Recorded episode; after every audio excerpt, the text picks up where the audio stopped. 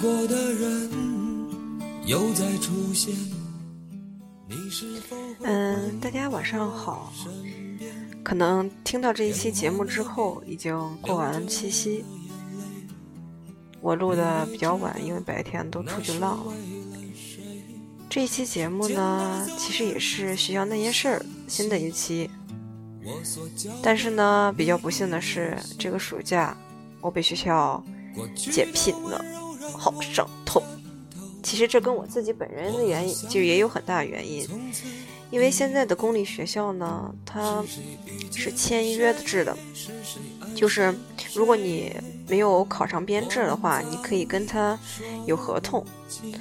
由于我不是属于那种特别努力的人呀，总之来说就不爱学习吧。嗯，因此呢，就是一直没有考上编，也不怕大家笑话。在学校签当了三年签约老师，带了整整一届学生，把这届学生送走之后呢，然后由于今年我们这里的改革，其实全国都在改革，呃，然后因为我没有考上，所以说学校不打算要我了。我一想想算了吧，然后就出来找了一个私立的机构，然后准备代课挣钱，然后再谋求其他的发展。就跟我经常跟学生们沟通的，就是。学习只是你获取知识的途径之一，也是你选择人生道路的一个基础，但不代表它就是决定你人生会到达什么样高度的一个东西。人的一生其实主要靠自己的努力，还有是选择。虽然就像今年北京高考状元说的，社会阶层已经明显的分化。但是我觉得，活出什么样的一个人生，自己的人生拥有什么样的品质，这个是可以通过自身的努力去改变的。我们可以生活在社会底层，但是我们依旧可以过着有趣的生活。我可以挣的钱不多，虽然经济基础的确决定上层建筑，但是呢，有些时候我们要顺其自然。不要总是给自己的人生做加法，适当的放下一些负担，做你这个年龄应该做的事，享受你这个年龄应该享受的快乐。就比如今天是七夕，首先呢，祝大家七夕节快乐。其次呢，我想聊一聊，就是现在年轻人对感情的一些看法。我身边有许多年轻的女老师。他们呢，在学校也是大家口中常说的好学生、乖乖女，基本上不与社会上的闲散人员怎么来说呢？不与外界接触，然后呢，只是在自己生活的一个小圈子里安安分分的过自己的生活。就是昨天，嗯，我跟自己的一个同事介绍了一个长得特别帅的小交警，然后呢，比他小两岁，那个女生就特别介意年龄的问题。说，那他比我小怎么办呀？我说，也你也年轻啊，为什么大家总是把自己看得特别的成熟呢？明明还不到三十岁，仿佛已经过到了四五十岁的生活似的。所以说，有时候我就觉得特别奇怪，就是年轻人为什么不能活出年轻的朝气？而且我觉得中国人特别喜欢强调一种观念，就是年龄大了就要变得沉稳起来。抱歉，我真的做不到。我觉得，无论你处在什么样的年龄阶段，你做事可以成熟，做事可以靠谱，但是呢，心态一定要有，就积极向上，并且充满朝气和活力，并不是证明我，比如说到了五十岁，我就不能穿花衣裳、抹口红，我就要过得像一个怎么来说呢，老老奶奶一样，天天搬个板凳，只能坐在那里晒太阳。我依旧可以活出我自己的精彩。明明其实现在很多这些年轻的姑娘、小伙子，不到三十岁、二十多岁，就是说，正是青年、青壮年的一个年龄，但是他们却想让自己装的好像是一种已经到了三十岁那种很稳重的状态，不喜欢跟人交流，喜欢活在自己的世界里。然后呢，当别人接近他的时候，他又变得很高冷，说就是爱搭不理的样子，导致最后慢慢所有人都离他远去。其实跟这些人做同事的时候，他们都是很热情的，只是他们不善于跟陌生人沟通，就是因为长时间没有恋爱、没有异性这种接触的话，他们也不懂得，可能也不善于再跟异性接触了。因此，我就劝我这个同事，我说，虽然他们你小，但是呢，我觉得你多跟年轻人接触，或者说多跟这些比你有朝气的人接触。跟这些异性去沟通，虽然你们俩可能以后不一定能成为情侣，但是通过这种沟通，你能跟外界的世，就是外面的世界接触，能跟不同的圈子接触，能跟不同的人进行交流。虽然可能有时候没有话题，但是呢，我觉得聊天也是有一种技巧的，也是需要去锻炼的。你要知道，我们应该怎么去聊，怎么去跟异性沟通。这个不是说你坐在家里面。就是凭空的想象出来的，这是需要实践的。实践是检验真理的唯一标准，这是恒久不变的一个真理。今天逛街的时候呢，跟我另外一个同事在聊的时候，我跟他说：“你知道吗？作为一个年轻人，最重要的事情是什么？是快乐，是让自己快乐。那如何让自己快乐，并不是说我买最好看的衣服。”我买最昂贵的首饰，我吃最美味的食物啊，那个算是的确能给你带来很好的快乐。就是我觉得，除了这些物质上的享受之外，我们的精神上依旧要有一种胆量，一种敢于跟外界接触，敢于向喜欢的人表达自己的爱意，敢于跟异性接触，敢于迈出人生。就是敢于跳脱出自己给自己设的那个结界。有时候，我真的觉得，这个世界上男女都是平等的，并不是说男追女或者女追男他就吃亏了。就是，我觉得这是看缘分的。我大学有一个闺蜜，然后呢，她就是面临过这样的一个问题。我记得特别清楚，她从来没有告诉过我，她因为哪一个男生心动过。但是呢，有一天她终于鼓起勇气，告诉了我，她喜欢上了一个男孩子，真的非常非常喜欢。那几个月的时间里，她写了好几本日记，他每天呢把对这个男生的思念写在这个日记本里，而且。非常关注这个男生的一举一动，应该称之为学长吧。这个学长有一次打球扭伤了，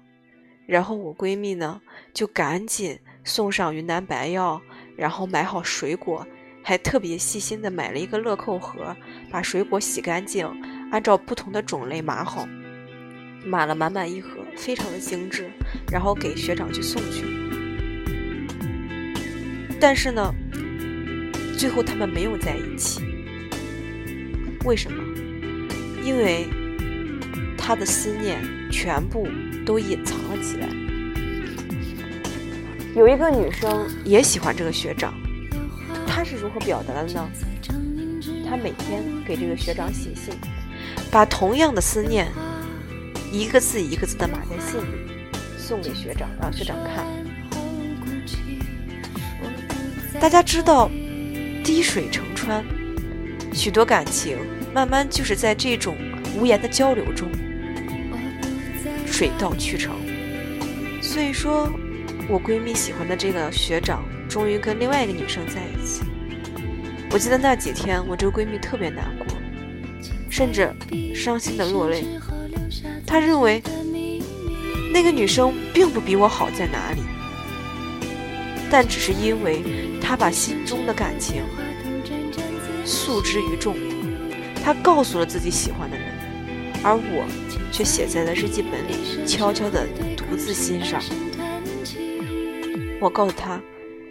如果有一次，就是有下一次，你再遇到喜欢的人，请你告诉他我喜欢你，而不是默默地把它藏在心中。有时候。这种失之交臂，就像是青春里的一声叹息，让我们本来就短暂的青春有了那么一丝遗憾。所以说，今天跟同事在聊天的时候，我就跟他交流，我说，其实，在当下这个社会里，我们不一定最后会在一起，但是如果我喜欢你，我一定要让你知道。你说，在这个茫茫的世界，在这个茫茫的人海，遇到一个自己真心喜欢的人的概率，可以说是很渺茫的。如果只因为自己的那份矜持，为了自己那份其实很无所谓的，不知不管是清高还是自尊，默默的藏在心里，闭口不谈，是就是你仿佛觉得啊，不要紧，反正可能下一个路口会遇到更积，就是对方会积极的一个人，但实际上。在当下独生子女非常多，就是我们这些九零后都是独生子女的这个世界里，我们生活在不同的社交圈子，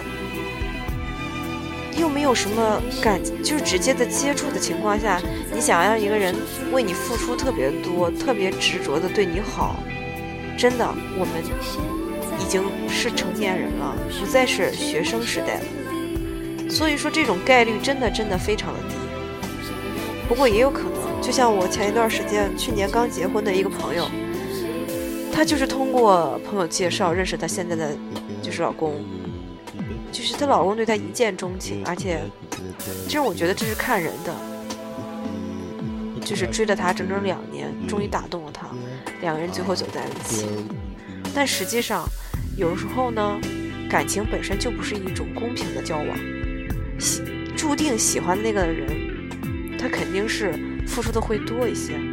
但是呢，我觉得人和人之间交往，你要看看那个你付出的人他值不值得。如果他是一个懂得心疼别人的付出，就算他不喜欢你，他也懂得拒绝的人，他也不会就是说让你这样平白无故付出的。我觉得，其实有时候勇敢的迈出那一步，真的没有什么坏处。今天呢，嗯，说的好像是 非常文艺的一些话的时候，忍不住也想再吐槽一下。毕竟我这个节目做的是吐槽。今天在商场吃饭的时候，然后在排队嘛，排队吃火锅，然后我就特别无语，就是很，就是其实大部分的情侣就很正常嘛，手拉手，然后去逛商场，女生男生两个人笑笑，但是就是会有一些人抱着鲜花，而且女生抱着鲜花。也不是那种特别大的花束，出现在商场里排队跟男朋友等吃饭，然后我就觉得特别可笑。我觉得吧，就是你们俩，比如来商场，肯定就是说，如果他开车的话，肯定就是会把车停在停车场。鲜花这个东西肯定是你男朋友提前买好了，然后给你，就不可能说你们俩约在商场门口，他把鲜花给你，你们俩进来逛街，对吧？因为是我们那个商场可附近就没有花店。但为什么他们要抱着花来逛商场？我特别想不明白。可能就像我刚才说的，就是他们可能没有开车，就是只不过约好了在商场门口碰面。这种情况我可以理解，就没地方放那朵鲜花，你只能抱着，是吗？但实际上，我觉得其实我不太欣赏秀恩爱这种方式，并不是说我多嫉妒他们，我只是觉得，嗯，就是今天跟朋友也聊过这个话题，为什么秀恩爱死得快这句话在网上特别的流行？实际上。有时候偶尔的向别人宣示你的所有权，这个是必须的，要告诉的，就是你你的名草有主，名花有主这个概念。但实际上，很多时候你不要过分的去秀恩爱，因为你秀恩爱之后，你是在告诉什么？告诉别人你过得多幸福吗？咱们都说过了，这个东西是冷暖自知的。你如果是想通过秀告诉别人你很幸福，你不如花一些时间好好的经营你的感情。你的感情并不是说多拍了几张合照，多捧了几束鲜花，它就是好的了。就像你懂的，就像有些人他不秀恩爱，是因为我们平时过得就很恩爱，我们不需要通过秀这种形式去表达我们的爱，反而是那种可能就是平时他不是很。就是感情生活不是很满意的一些人，需要需要通过节日这种形式呢，就是说表达自己，我其实还是在恋爱当中的，我其实还是就是说过得蛮幸福的。什么样的感情最让我羡慕？我的朋友圈就有一个很好的例子，男生呢是我的大学同学，虽然不一个专业，但是我们在一个部门工作，关系非常不错。他跟他的女朋友就是那种，哎呀，真的让人特别羡慕的地方，就是在于他本职不是搞摄影的，但是他就是为了自己可能就是兴趣发展吧，他就把自己就是这种摄影做得非常好。但是出现在他朋友圈最多的就是他女朋友的照片。就是各种季节、各种状态都非常的美，而且他会把他女朋友给他做饭的照片，就生活中一些小细节发在朋友圈。他是突出的是，而且每次写的文字都是想告诉大家我很幸福。我不知道，我感觉吧，如果我觉得可能是性别歧视，就是女生如果说，我觉得女生发的最多的照片是男生为她。买过什么东西，花、蛋糕、戒指，大部分就是这种金钱的东西，就可以用物质上去代表的，而不是这种花心思。因为大家知道，拍照修图这是很浪费时间的，或者说做饭，有时候真的做饭两小时，吃饭十分钟。男孩为女孩精心的拍照修图，女孩为男孩准备美好的晚餐。这种感情才是让我感到幸福的，才是让我感到羡慕的，而不是说我只是去商场问了一条项链多少钱一千，好，我十分钟买下来，然后我送给你，就代表我爱你，并不是。感情的确可以通过金钱来衡量，但是有时候你能从一个人对你的用心程度，知道他到底有多爱你。这就为什么大家看微博上那些来自外网的视频，就是那很多，嗯，就是外国男生在跟女生求婚的时候，他们会花心思做什么？不是花心思去买一枚戒指，而是花心思为她做一枚装，做一个装戒指的戒指盒。大家应该在网上见过那样一个视频，就是一个男生他通过自学木工给女生做了一个可以机关打开的戒指盒。然后有钥匙，然后有这个可以装首饰，非常的精致。这个首饰盒可能花了男生将近半年的时间，或者说男生花几个月的时间，通过一次快闪准备为女生求婚的这个仪式。其实有时候陪伴一个人，使一个人感到不孤独的。并不是那些金属、鲜花以及账号上的数字，使一个人内心感到温暖的，恰恰是你与我一起度过的幸福时光。当我开始回忆过往的时候，我已经老了。我希望当我老的时候，跟孩子们谈论起。我年轻时候的时光，我期望记忆里保存的是春天，你带我看那漫山遍野的鲜花；夏天，陪我一起到沙滩吹海风；秋天，漫步铺满树叶的林荫大道；冬天，一起在雪地里打滚。如果晚年有这些记忆的陪伴，我相信。无论你的未来是如何，你一定是一个幸福的人。好的，这期节目就到此为止，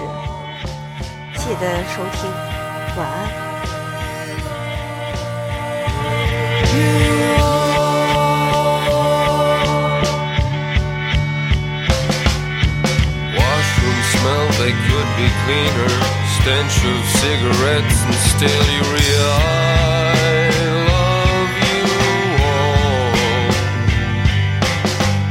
Prodigal son waits to return to where the dogs play pool.